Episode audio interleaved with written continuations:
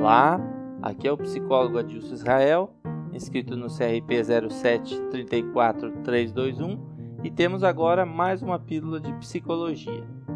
Alguém se lembra da época em que preferia os dias de semana aos fins de semana?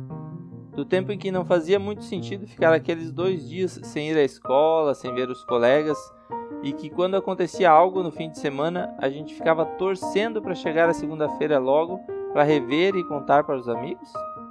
Bom, eu pelo menos lembro desse tempo. Ainda mais porque estudava na escola do bairro e os meus colegas de aula eram, na maioria, os mesmos amigos da rua. Chegava da escola, ia quase direto para a rua jogar bola e ficava conversando com o pessoal até tarde. Naquela época, o final de semana não fazia muito sentido, até porque as ocasiões com a gurizada não eram as mesmas dos dias de semana. O curioso é que depois de algum tempo, esse sentimento parece virar exatamente o contrário a gente começa a precisar estudar mais sério, daqui a pouco a trabalhar e tudo o que mais queremos é que chegue o final de semana. Feriado prolongado então parece um céu. Tanto que no final de domingo, ou pior, no final de um feriadão, começamos a ficar para baixo. Começa a vir aquela tristeza, uma espécie de ansiedade, e a iminência da volta à rotina de trabalho ou de estudo acaba nos tirando o prazer das últimas horas do domingo. Uma vez ou outra, quando o final de semana for especial, é bem aceitável experimentar uma espécie de luto no final do período.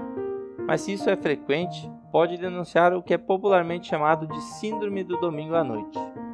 Esse sentimento, quando repetitivo, revela que algo não está indo bem na nossa rotina semanal. Essa tristeza, mais comumente, está ligada ao trabalho. Afinal, o trabalho consome a maior parte do nosso dia. Se pensarmos nas 24 horas do dia, que dormimos em média 8 horas, que no Brasil a carga de trabalho mais comum é de quase 9 horas, consumindo ainda mais uma hora no almoço, uma hora para ir e outra hora para voltar do trabalho, ele consome 50% das nossas horas e da parcela mais nobre do dia ainda. É aquela história: de dia a gente trabalha e de noite a gente descansa para trabalhar no outro dia. É claro que o trabalho é uma atividade nobre e que o emprego é sim algo valioso mas nobre e valioso desde que não comprometa nem deteriore a nossa saúde. Mas voltando à síndrome do domingo à noite, ela acontece muito devido às pressões do cotidiano moderno, onde somos convidados a sermos produtivos, criativos, inovadores e inteligentes o tempo todo. E como se isso não bastasse, tudo precisa acontecer em um permanente estado de felicidade. E a cereja do bolo hoje em dia é zapear as redes sociais sem entender como a nossa realidade é tão distante daquela felicidade divulgada nas redes. Só que essas pressões e comparações cobram o seu preço. Daí aparecem desmotivações, estresses, desânimos e a carga vai se tornando cada vez mais pesada. Em vez de andarmos adiante, parece que estamos ficando cada vez mais para trás. Para superar isso, o primeiro passo é entender que ninguém é forte o tempo todo e que isso acontece com a gente também.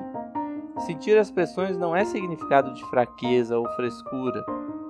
Sentir o peso disso é sinal de consciência e que temos o direito e dever de cuidar de nós mesmos. É como aquela frase de instruções de voo: coloque a máscara de oxigênio primeiro em você para depois ajudar alguém que estiver em dificuldade. Precisamos entender que as empresas defendem sim os seus interesses e não há nada de errado nisso. Muito pelo contrário, desde que seja feito dentro da ética e das leis trabalhistas. E a obrigação de cuidar de você, em primeiro lugar, é sua, para depois se doar para alguém ou para a empresa, por exemplo. Se a síndrome do domingo à noite é uma constante na sua vida, você precisa de ajuda. Procure um profissional. Abraço e até a próxima Pílula de Psicologia.